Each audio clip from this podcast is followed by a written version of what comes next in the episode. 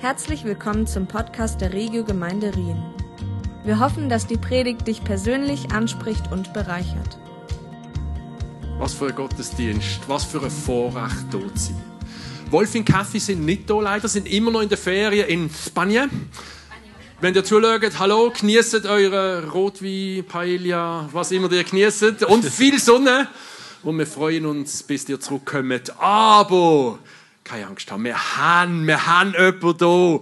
Was ist für eine Freude, den Manuel zu begrüßen. Viele von euch kennen den Manuel, Pastor von der FCG in Lörrach. Er wird heute zu uns predigen. Herzlich willkommen, Manuel. Hey.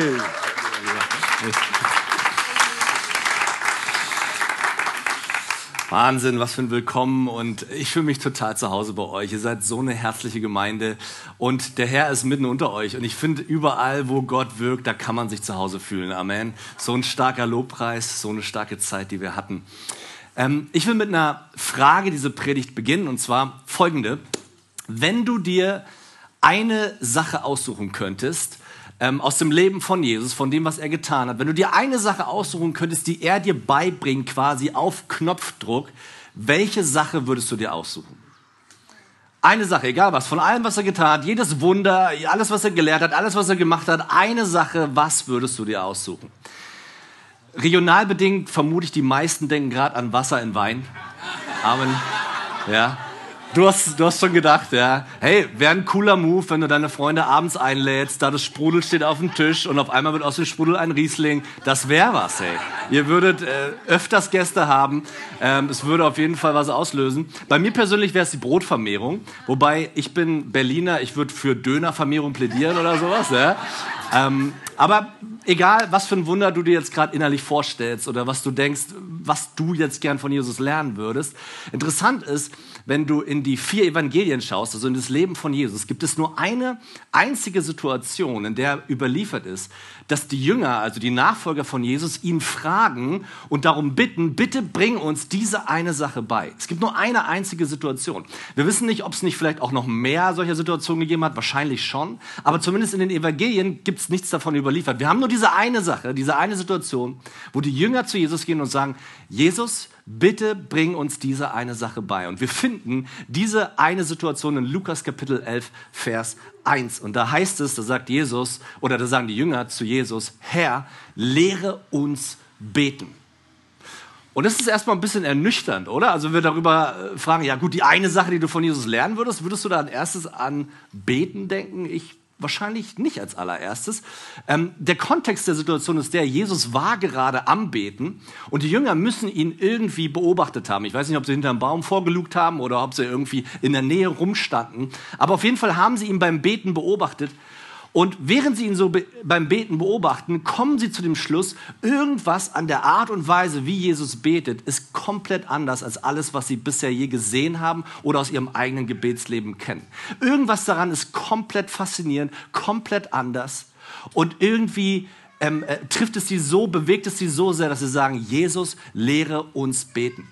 Und das ist ein außerordentliches Ding, wenn du darüber nachdenkst, dass die Jünger Juden waren. Das heißt, sie waren es gewöhnt zu beten. Sie waren gewöhnt, Tag ein, Tag aus zu beten. Von klein an, von Kind an hatten ihre Eltern ihnen das beigebracht, ihre Großeltern beigebracht. Sie kannten alle Psalmen, alle Gebete. Sie wussten, wie man betet. Sie haben wahrscheinlich im Verhältnis zu uns heute wahrscheinlich sehr viel mehr Zeit im Gebet verbracht. Das war für sie völlig normal. Gebet war für sie jetzt nicht irgendwie was, was Außergewöhnliches, was Neues oder irgendwas in der Art. Sie waren eigentlich ziemlich routinierte Beter.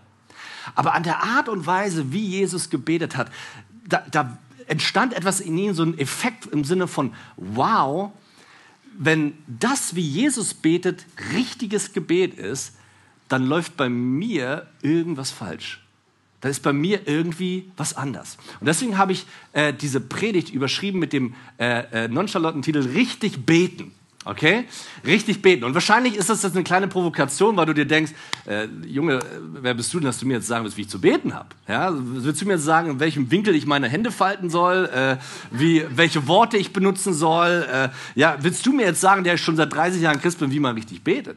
Nun, das will ich nicht direkt. Ich denke, letztlich kann ich immer... Äh, was, habe ich was verpasst? Na, ihr werdet es schon wissen, ich werde es irgendwann erfahren. Aber äh, jedenfalls, ich will euch nicht sagen, wie ihr zu beten habt, aber Jesus will es schon. Und er hat ein bisschen was dazu zu sagen, wie richtiges Gebet funktioniert. Insofern, also wenn ihr Beschwerde, E-Mails habt, alles an Wolfi senden, gell? Äh, nicht an mich. Ähm, genau, wir lassen uns heute ganz neu mit hineinnehmen, was eigentlich richtiges Gebet ist. Und wenn wir ehrlich sind, bevor wir in den Text reingehen, eigentlich, also wenn wir so richtig ehrlich sind, eigentlich können wir doch auch dankbar sein, wenn uns endlich mal einer sagt, wie man richtig betet, oder? Weil wenn wir so richtig ehrlich sind, oftmals funktioniert Gebet nicht, oder? Also, wir haben es vorhin gehört, Fritz, der verstorben ist, wo gebetet worden ist, wo, wo, wo Leute echt mit ganzem Herzen dran waren und gesagt haben, Herr, ähm, wirke du. Und es klappt nicht. Passiert nicht, Fritz ist verstorben. Wenn wir mal von den schmeichelhaften Gebetserhörungen absehen, ja, so Sachen wie, äh, keine Ahnung, du hast gebetet, dass du den Bus noch bekommst oder so, ja. Und ich weiß, wir alle haben sowas schon gebetet und erlebt und dann denkst du so, ja, Gott hat mir noch geschenkt, dass ich den Bus bekommen habe. Ja, mag sein, aber es haben auch eine Menge Leute den Bus gekriegt, die nicht gebetet haben. Muss man ehrlicherweise sagen. Oder deine Brieftasche, die du verloren hast und sagst, Herr, bitte schenk, dass ich meine Brieftasche wiederfinde. Mag sein, dass Gott dich geführt hat, die Brieftasche zu finden, kann aber auch sein, dass sie einfach nur da lag, wo du sie zuletzt hingelegt hast und dass es purer Zufall war, dass du sie gefunden hast. Ja? So, es gibt so diese schmeichelhaften Gebetserhörungen, da gibt es diese großen Sachen, wo wir manchmal Wunder erleben und deshalb beten wir auch und Christoph hat es so toll gesagt, wir bleiben dran, wir beten dafür. Aber wie oft passiert es doch, dass unser Gebet nicht erhört wird? Darf ich einmal Handzeichen sehen, wer sagen würde, ich habe schon erlebt, dass mein Gebet nicht erhört worden ist oder dass das Gebet nicht so, oder dass nicht das eingetreten ist, wofür ich gebetet habe? Darf ich einmal kurz Handzeichen sehen? Das ging ziemlich schnell, Leute. Das ging ziemlich schnell. Jeder von uns würde sagen, ja, ich kenne das, das Gebet irgendwie nicht funktioniert hat. Und das Coole ist, dass Jesus uns in der Textstelle, die wir uns anschauen, ein Teaching gibt über Gebet, ein, eine Lehre über richtiges Gebet. Und er gibt uns ein Gebet an die Hand, was immer funktioniert, zu 100 Prozent. Immer. Also wer von euch holt da nicht sein Notizheft raus und sagt, okay, alles klar, ich bin bereit. Also das Gebet möchte ich gerne auch wissen, was immer funktioniert. Da sind wir dabei, da sind wir am Start, das gucken wir uns an. Und ähm, die Stelle, wo wir das finden, ist in Matthäus Kapitel 6, Vers 5. Und äh, der Kontext, wie gesagt, ist der, die Jünger ähm, je, les, äh, sehen Jesus am Beten oder beim Beten und wollen wissen, wie funktioniert das. Und Jesus, er fängt nicht an, damit zu erklären, wie Gebet funktioniert, sondern erstmal, wie es nicht funktioniert, was ja auch schon mal ein guter Anfang ist, äh, damit wir wissen, okay, in welchen Bereichen sollten wir uns vielleicht nicht bewegen, wenn es um Gebet geht. Und da gibt uns Jesus ein bisschen was an die Hand. Matthäus Kapitel 6, Vers 5. Da heißt es, und wenn ihr betet, macht es nicht wie die Heuchler, die sich zum Gebet gern in den Synagogen und an die Straßenecken stellen, um von den Leuten gesehen zu werden.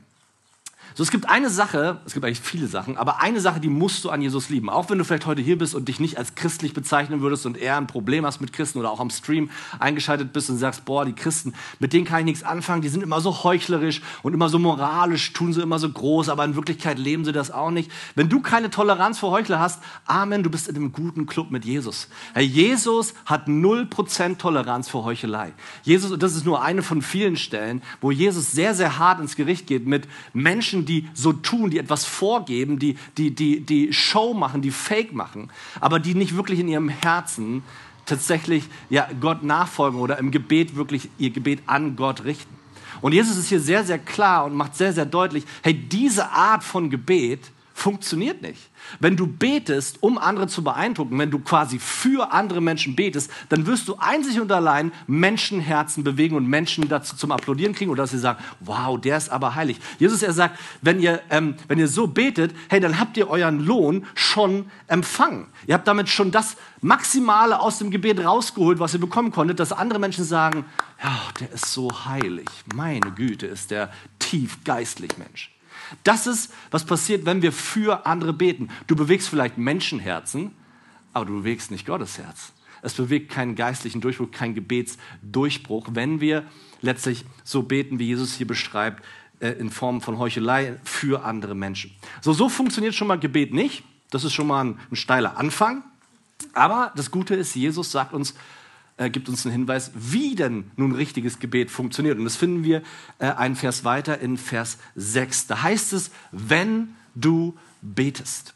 Und das stellt schon mal direkt die erste Frage in den Raum, nämlich die Frage, wann betest du? Hast du Zeiten in deinem Alltag, in deinem Leben, in deinem vollen Terminkalender, und den haben wir, glaube ich, alle, hast du Zeiten reserviert, um zu beten? Hast du diese Zeiten dir reserviert? Aber das Interessante ist, dass Jesus nicht nur was zu sagen hat über das Wann betest du, sondern sehr interessanterweise hat er auch etwas zu sagen über das Wo betest du. Denn er sagt, wenn du betest, geh in dein Zimmer. Wer von euch hat ein Zimmer? Okay, auch ziemlich alle. Geh in dein Zimmer. Wenn du betest, geh in dein Zimmer. Das ist eine interessante Aussage von Jesus. Und warum sagt er das? Warum, warum macht er diesen Punkt? Und er vertieft es sogar. Er sagt nicht nur, hey, geh in dein Zimmer, sondern verschließ sogar die Tür. Also mach richtig Lockdown, mach richtig zu den Kasten. Ähm, schließe dich wirklich von allen äußeren Einflüssen ähm, äh, ab und, und, und äh, versuch wirklich, dich ganz und gar zu fokussieren auf den Herrn, auf Gott, auf die Gemeinschaft mit ihm. Jesus er, wirbt hier regelrecht für eine Art Selbstisolation. Lass mal deine ganzen technischen Geräte, Klammer auf, Klammer zu, alle zu Hause. Ähm, schließ dich wirklich ein, isolier dich und nimm dir Zeit mit Gott. Was für ein starker Punkt, den wir wahrscheinlich gerade wir als als die digitale Generation, die wir immer connected sind, die wir immer ähm, irgendwas zu tun haben, wo wir immer irgendwie die nächste, das nächste coole Video, die nächste coole Nachricht, die nächste spannende E-Mail kriegen. Was für ein Punkt, den Jesus hier macht, wenn er sagt, hey, schließ die Tür, lass die äußeren Einflüsse weg, konzentriere dich ausschließlich nur auf mich. Ist Jesus Punkt hier der, dass du ausschließlich und nur in deinem Zimmer beten darfst? Wahrscheinlich nicht. Ähm, ich denke, das will er hier nicht machen, den Punkt. Dann würde er sich nämlich selbst auch widersprechen oder seinen eigenen Worten nicht folgen, denn er selbst hat auch nicht nur in seinem Zimmer gebetet. Wir wissen von Ereignissen aus den Evangelien, wo er auch in der Öffentlichkeit betet, mit anderen betet oder auch in der Natur betet. So, Jesus Punkt ist hier offensichtlich nicht der, hey, ähm, bete ausschließlich nur in deinem Zimmer. Aber sein Punkt, der hier zum Vorschein kommt, ist der, hey, wenn du betest, dann begib dich auch ähm, in so eine Selbstisolation, grenzt dich von Dingen ab, denn darin liegt ein Schlüssel zu einem erfüllten Gebetsleben, den du wahrscheinlich in einem öffentlichen Raum, hier in einem Gottesdienst, in der Art und Weise nicht erleben wirst. Und ein paar von euch und vielleicht auch viele von euch können das nachvollziehen, wenn ich sage, hey, es hat eine besondere Kraft, in dein Zimmer zu gehen, die Tür zu schließen und zu sagen, Vater, hier bin ich. Und diese Zeit mit deinem Vater allein in diesem Zimmer zu verbringen eine Gegenwart Gottes, die kommt. Und Jesus, er, er, er führt es weiter und er sagt, hey, schließ die Tür deines Zimmers und dann bete zu deinem Vater, der im Verborgenen gegenwärtig ist und der im Verborgenen sieht. Hier steht nicht bete zu Gott, sondern hier steht bete zum Vater, was ein beziehungstechnischer Begriff ist. Es geht darum, in eine Beziehung. Gebet ist Beziehung. Gebet ist, ich komme von meinem Vater. Ich versuche nicht einfach irgendwie eine formale religiöse Form einzuhalten, sondern ich komme wie zu meinem Vater und rede mit ihm. Ich spreche mit ihm. Es ist eine Beziehung. Gebet ist Beziehung. Und dann sagt er diesen interessanten Satz, ähm, zu deinem Vater, der im Verborgenen gegenwärtig ist und der im Verborgenen sieht. Das ist eine interessante Aussage von Jesus. Hast du über die schon mal nachgedacht? Wieso ist Gott jetzt nur im Verborgenen? Ist Gott nur im Verborgenen gegenwärtig, nur in meinem Zimmer gegenwärtig, wenn ich die Tür abschließe? Nein, natürlich nicht. Gott ist natürlich auch hier gegenwärtig und wir haben es gerade erlebt, oder? Aber da ist eine Dimension, da ist ein Momentum der Gegenwart Gottes, das du hinter verschlossenen Türen findest. Da, wo du eins zu eins mit deinem himmlischen Schöpfer bist, wo du eins zu eins auf deinen himmlischen Schöpfer triffst der übrigens auch einen vollen Terminkalender hat, aber der in diesem Raum gegenwärtig ist, dich sieht und Jesus führt es sogar weiter aus und er wird im Verborgenen belohnen. Jesus reagiert auf diese Art von Gebet. Gott reagiert auf diese Art von Gebet, wo wir uns voll und ganz auf ihn einlassen. Im Gegensatz zu dem, was wir davor gelesen haben, wo Menschen versuchen, andere Menschen zu beeindrucken und der einzige Lohn, den sie haben, ist der Applaus von Menschen. Aber im Verborgenen da, wo nur du und der Vater sind, hey, da wird der Lohn sein vom Vater. Und der Vater und das Herz des Vaters wird bewegt. Was ein spannender, was für ein krasser Punkt, wenn es um die Frage nach Gebet geht. Und nochmal, ich sage hier nicht, du kannst nicht auch auf dem Weg zur Arbeit beten und nicht auf dem Weg äh, auf deiner Schule und so weiter. Das ist alles nicht mein Punkt. Aber mein Punkt ist der, da steckt eine besondere Power, ein besonderes Momentum der Gegenwart Gottes drin, wenn du dich in deinem Zimmer einschließt und sagst, Vater, hier bin ich, lass uns reden. Amen. Okay, Jesus, er führt weiter aus, ähm, wie wir nicht beten sollen und ähm, führt da quasi den zweiten Punkt ein. Der erste war die Heuchelei. Der zweite, der jetzt kommt, ist in Vers 7. Da sagt er, wenn ihr aber betet, sollt ihr nicht plappern wie die Heiden. Ja, und es ist so spannend hier, dieses Wort plappern. Im Griechischen heißt es äh, badalegedo. Und ich finde, es klingt schon wie plappern, oder? So, hör mal auf zu badalogeden, ja? Also hör mal auf so zu plappern, hör auf die ganze Zeit zu labern, so, weißt äh, das, das ist wie die Heiden. Und bei den Heiden, da referiert er ähm, auf die römische Kultur, die, die Art, wie sie Religion gelebt haben. Damals als Römer hattest du viele Götter, viele Statuen. Den einen Gott, keine Ahnung, für Fruchtbarkeit, den nächsten für äh, die Ernte, den nächsten irgendwie für was auch immer. Und dann hattest du so deine Statuen und hast da gebetet, hast ja einen abgebetet in der Hoffnung, dass da irgendeiner dieser Götter irgendwann mal irgendwas äh, von deinen Gebeten erhört. Und da haben die richtig losgelegt. Das war wirklich äh, eine Einbahnstraße an Gebet. Da wurde nicht hingehört, da wurde einfach nur losgeredet in der Hoffnung, Gott erhört's. Und jetzt sagt Jesus etwas, das ist ähm, extrem knifflig. Es sieht erstmal sehr, sehr positiv aus, aber es ist sehr knifflig, was er jetzt sagt. Und das, was er jetzt hier sagt, hat ehrlich gesagt mein Gebetsleben revolutioniert und hat vielleicht auch die Kraft und die Möglichkeit, dass du in deinem Gebetsleben, ich will nicht sagen, einen Paradigmenwechsel vornimmst oder vielleicht eine neue Sicht bekommst, aber vielleicht ja doch.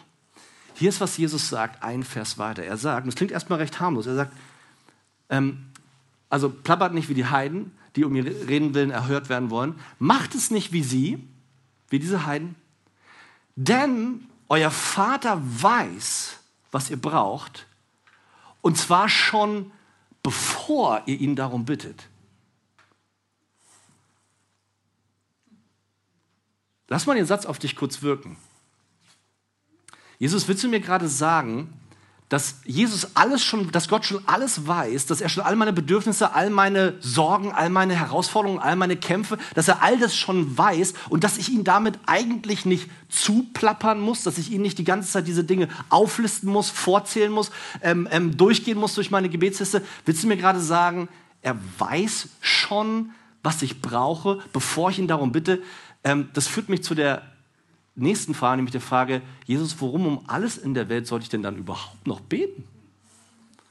Also, wenn das nicht mehr der Sinn von Gebet ist, warum machen wir das hier eigentlich? Also, äh, worum geht es denn dann eigentlich? Also, wenn das nicht mehr der Punkt ist, dass ich mit meinen Anliegen, mit meinen Sachen komme und, und irgendwie alles da durchratter durch Liste, äh, äh, sorry, Jesus, stopp Thema kurz, also da, da, da störst du jetzt gerade ein bisschen meine Gebetswelt so ein bisschen.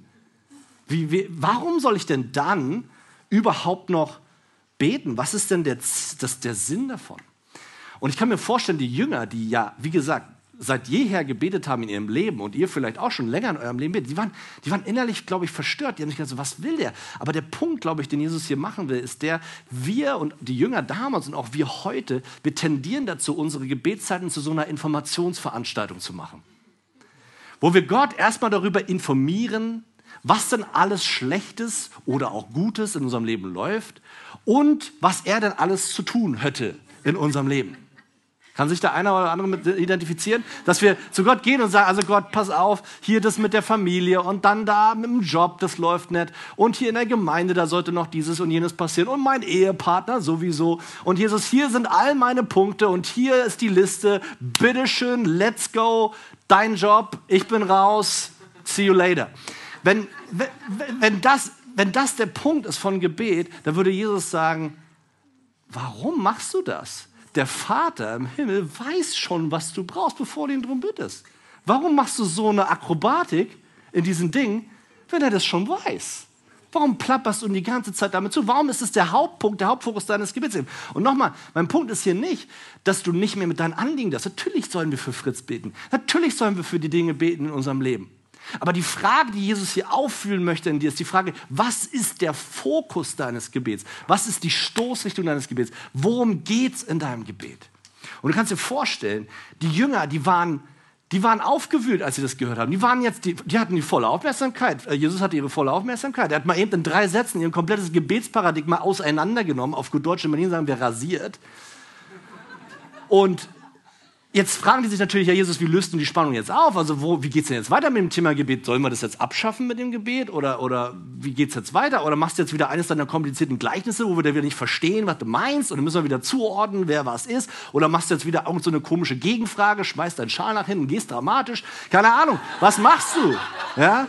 Was machst du jetzt als nächstes? Und er hat die volle Aufmerksamkeit seiner Jünger und ich hoffe vielleicht auch unsere Aufmerksamkeit heute Jesus, was willst du uns über Gebet eigentlich sagen? Was macht funktionierendes Gebet aus?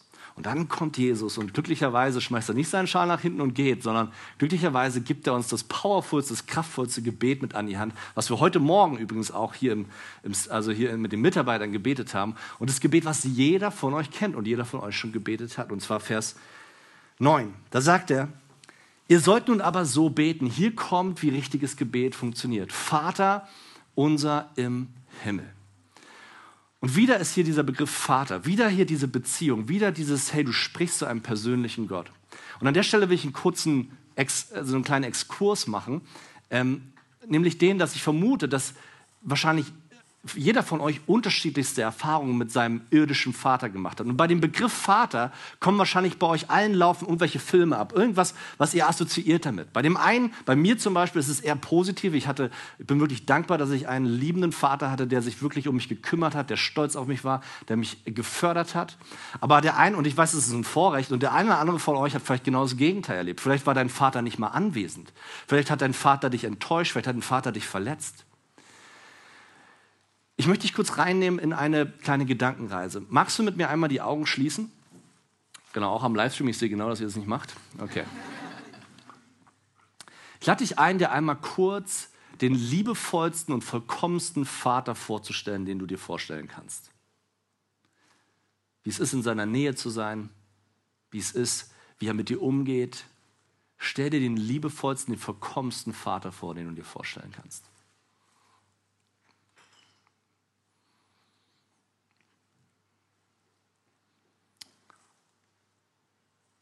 Okay, einige von euch sind eingeschlafen jetzt. Ihr dürft die Augen wieder aufmachen. Schau, lass mich dir eine Sache sagen. Egal wie vollkommen das Bild jetzt gerade war, was du in deinem inneren Auge dir vorgemalt oder aufgemalt hast, und egal wie vollkommen und gut dieses Bild war, egal wie vollkommen und gut dein irdischer Vater war, und auch egal wie schlecht oder enttäuschend dein irdischer Vater war, alles ist letztlich zu klein und zu kurz, um die Vollkommenheit des himmlischen Vaters darzustellen. Es spielt eigentlich gar keine Rolle, ob du einen irdisch guten oder einen irdisch schlechten Vater hattest. Der, der himmlische Vater, er überfliegt es alles. Er ist vollkommener als alles, selbst der beste Vater, den du dir vorstellen kannst. So, ich will dich einladen, wenn du betest zum himmlischen Vater, das, dein irdisches Vaterbild muss dich nicht beeinflussen, wenn du zu dem himmlischen Vater sprichst. Denn er ist so viel vollkommener, er ist so vollkommen gut und du darfst zu ihm beten und zu ihm sprechen. Vater unser im Himmel, dann kommt dieser zweite Satz, geheiligt werde dein Name. Und das ist ein Punkt, an dem wir oft schnell vorbeihuschen, an diesem geheiligt werde der Name. Ja, ja, klar, das machen wir schon. Aber geheiligt werde der Name heißt eigentlich, hey, Staune über Gottes Herrlichkeit, staune über Gottes Heiligkeit, seine Größe, seine Vollkommenheit, seine Allmacht, staune über seine Schönheit. Dieses geheiligt wird der Name, ist ein Ausdruck des Staunens. Geheiligt bist du, Gott. Wir ehren dich. Du bist der Allmächtige. Hey, ich möchte dich so sehr dafür gewinnen, das in deinem Gebetsleben nicht zu überspringen, dass Gott geehrt wird, dass du einen Moment hast, eine Zeit hast in deinem Gebet, wo du einfach da sitzt und sagst, Gott, du bist so gut. Du bist so herrlich. Du bist so vollkommen. Du bist der regierende König über alles. Und ich ehre dich mit meinem ganzen Leben. Geheiligt sei dein Name. Lass uns nicht überspringen, diesen Moment des Innehaltens, wo wir über Gott staunen. Und merkst du auf einmal, dass es voll Sinn macht, wenn Jesus sagt, hey, äh, wenn du betest, dann geh in dein Zimmer und schließ die Tür. Weil staun mal in dieser Ausgiebigkeit, wenn du in deinem Auto unterwegs bist und gerade noch am Brüllen bist mit dem Typ, der die Vorfahrt genommen hat, deine drei Kinder noch hinten drin hast. Und staun mal intensiv über Gott in dieser Zeit. Oder wenn du draußen am Einkaufen bist und so weiter. Oder am Arbeitsplatz gerade deine E-Mails schreibst. Ist schwierig. Ich sage nicht, dass es unmöglich ist, aber es ist schwierig. Aber diese Zeit, wo du isoliert bist, nur mit dem Herrn allein, hey, da hast du Zeit, da hast du Ressourcen, da bist du nicht abgelehnt. Dann kannst du sagen, Herr, dir sei alle Ehre. Ich preise dich, denn du bist Gott, geheiligt sei dein Name. Vater unser im Himmel, geheiligt werde dein Name. Und dann kommt Jesus zu dem eigentlichen Zweck, dem eigentlichen Sinn, worum es im Gebet geht, dem absoluten Höhepunkt, dem Klimax dieses Gebetes. Und er sagt, dein Reich komme, dein Wille geschehe, wie im Himmel, so auch auf Erden. Worauf ich persönlich als erstes gedacht habe, okay Jesus, was ist denn mit meinem Reich? Dein Reich? Dein Wille? Was ist mit meinem Willen? Was ist mit meinem Reich? Was ist mit meiner Familie? Was ist mit meinen Finanzen? Was ist mit meiner Gesundheit? Was ist mit, was ist mit meinem Job? Was ist mit meinen Kindern, die nicht auf mich hören wollen? Was ist mit mir? Was ist mit meinem Reich? Worauf Jesus sagen würde und lächeln würde und sagen würde, da hatten wir doch schon drüber geredet, oder? Erinnerst du dich? Vers 8. Denn der Vater, er weiß schon, was ihr braucht, noch bevor ihr ihn darum bittet. Hey, dein Reich, Gott hat da alles im Griff. Der sieht das bereits alles. Das ist alles schon, das, das, ist in sein, das ist vor seinem Blick. Er weiß, was du brauchst. Er kümmert sich darum. Hey, das, wozu Jesus hier einlädt, ist nicht hör auf, für deine Anliegen zu beten. Nicht hör auf, für Fritz, für sonst was, was auch immer zu beten. Hör, das ist nicht sein Punkt. Aber die Frage ist die, was hat die höchste Priorität in deinem Gebet? Worum dreht sich dein ganzes Gebetsleben? Um deine Gebetsliste? Um all die Dinge, die du brauchst? Oder ist es tatsächlich dieses Gebet Jesu, das sagt, hey, dein Reich komme und mein Reich kann warten? Das, worum es im Gebet geht, der Sinn von Gebet ist nicht deinen Willen zu bekommen, sondern deinen Willen aufzugeben. Oder ich habe es, glaube ich, anders formuliert hier in der PowerPoint. Ich habe gesagt, ähm, der Sinn von Gebet ist, unseren Willen aufzugeben, nicht ihn zu bekommen. Darf ich jetzt nicht mehr für meine Anliegen beten? Habe ich bisher alles falsch gemacht? Das ist nicht der Punkt. Was ist der Fokus deines Gebets? Worum geht es? Was ist der Sinn? Ist Gott für dich eine kosmische Wunschfee, so ein kosmischer Wunschautomat, wo du oben Gebet reinsteckst, unten kommt die Antwort raus, unten kommt die Lösung raus? Und dann kannst du vielleicht nur enttäuscht werden. Das ist ein ernstes Thema und wir haben gerade darüber gesprochen schon. Hey, du betest für etwas, was dir wirklich am Herzen ist, für jemanden, den du liebst und Gott scheint nicht zu reagieren. Und dann kommst du vielleicht zu einem Schluss und sagst, aha, Gott erhört mein Gebet nicht. Ich bin Gott scheinbar egal. Scheinbar gibt es Gott einfach überhaupt nicht. Und du kommst vielleicht zu diesem Schluss und sagst, hey, da, da in meinem Gebet hat überhaupt nicht funktioniert, es hat alles schief gegangen. Lass mich dir eine Sache sagen. Ähm, ich glaube, unerhörtes Gebet sagt eigentlich gar nicht so viel mehr, so viel über Gott aus. Es sagt eigentlich viel mehr etwas über unser Bild über Gott aus. Schau, wenn Gott wirklich nur diese kosmische Fee ist, diese kosmische Wunschautomat, dann macht es Sinn, wenn sobald ein Gebet nicht erhört wird, sich zu beschweren und zu sagen, Gott, was ist los mit dir? Hey, ich dachte, du bist dazu da, um meine Wünsche und meine Ziele zu erfüllen. Ich dachte, darum geht es hier bei dem ganzen Thema. Ich dachte, es geht darum, dass ich alles bekomme, was ich mir wünsche. Gott, wo du machst deinen Job nicht, ich bete, aber unten kommt nicht die Erhörung raus. Wenn das dein Bild von Gott ist, dann muss ich dir leider sagen, das ist nicht das Bild, was Jesus vermittelt über den himmlischen Vater. Was wäre, wenn Jesus recht hat? Was ist, wenn, wenn, wenn der Vater nicht eine himmlische, kosmische Wunschfee ist, sondern wenn er tatsächlich der himmlische, liebende Vater ist? Was wäre, wenn Gottes Pläne zwar dich beinhalten, aber weit über deine Pläne hinausgehen? Was wäre, wenn es gar nicht um dich geht, sondern eigentlich um ihn? Was wäre, wenn du deinen Willen unter Gottes Willen ordnen würdest? Was wäre, wenn du morgens aufstehst und das Erste, was du tust, ist, Vater, ich will mit meinem ganzen Leben dir gehören und alles, was ich bin, soll letztlich dich ehren. Herr, dein Wille geschehe durch mein Leben. Ich will deinen Willen erkennen. Ich möchte gerne auf deinen Wegen gehen. Ich möchte nicht nur mein eigenes Ding drehen. Ich will einfach nicht nur ähm, das, meinen Wünschen und meinen Träumen nachjagen, sondern ich will mein Leben dir geben. Dein Wille geschehe im Himmel sowie auf Erden. Was wäre, wenn unser Gebet so eine Ausdrucksform finden würde? Ich sage euch, das ist ein Gebet, was immer zu 100 Prozent funktioniert. Ich habe es euch versprochen, dass ihr so ein Gebet bekommt. Ist vielleicht nicht ganz die Antwort, die ihr wolltet. Ich verstehe es, ist vielleicht bei mir auch so. Aber es ist ein Gebet, was funktioniert. Weil wenn du anfängst, und es ist übrigens ein Gebet, was ich jeden Tag bete, seit über zwölf Jahren, Herr, dein Wille geschehe, nicht mein Wille geschehe. Ich will deinen Willen erkennen. Hey, da passiert eine Transformation in deinem Herzen. Plötzlich wirst du irgendwann anfangen, über Zeit, nicht vielleicht über Nacht, aber über Zeit werden dir Dinge wichtig sein, die dir vorher unwichtig waren. Und plötzlich werden dir Sachen unwichtig sein, die dir vorher wichtig waren. Und plötzlich wirst du erkennen, wie dein, deine Sicht auf die Dinge mehr und mehr göttliche Perspektive bekommt. Dein Wille und nicht mein Wille. Was für ein kraftvolles Gebet. So, wenn ich Jesus Teaching zusammenfassen müsste über ähm, Gebet und richtiges Gebet, würde ich sagen oder würde ich dir mitgeben, hey, erkenne seine Größe und übergebe deinen Willen. Erkenne seine Größe und übergebe deinen Willen. Ich bin jetzt eigentlich am Ende der Predigt angekommen und jetzt denkst du wahrscheinlich, ah ja klar, der wird jetzt beten am Ende. Er hat ja auch über richtiges Gebet gesprochen. Jetzt zeigt er uns mal, wie man richtig betet. Nee, das werde ich nicht machen. Mache ich nicht. Ähm, und ich will euch auch sagen, warum.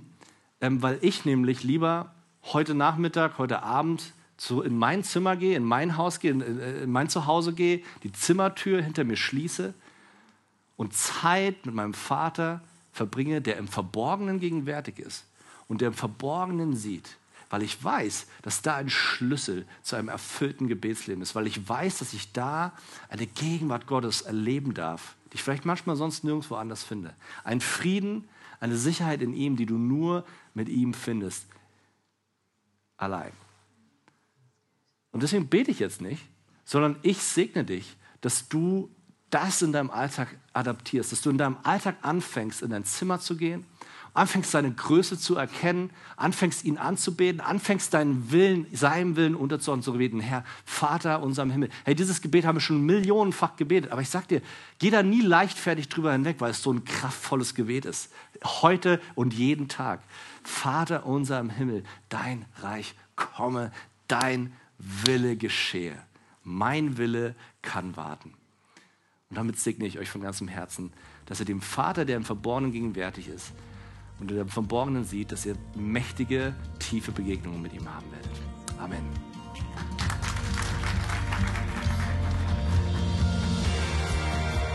Es freut uns, dass du heute zugehört hast. Für weitere Predigten, Informationen und Events besuche unsere Gemeindewebseite www.regiogemeinde.ch.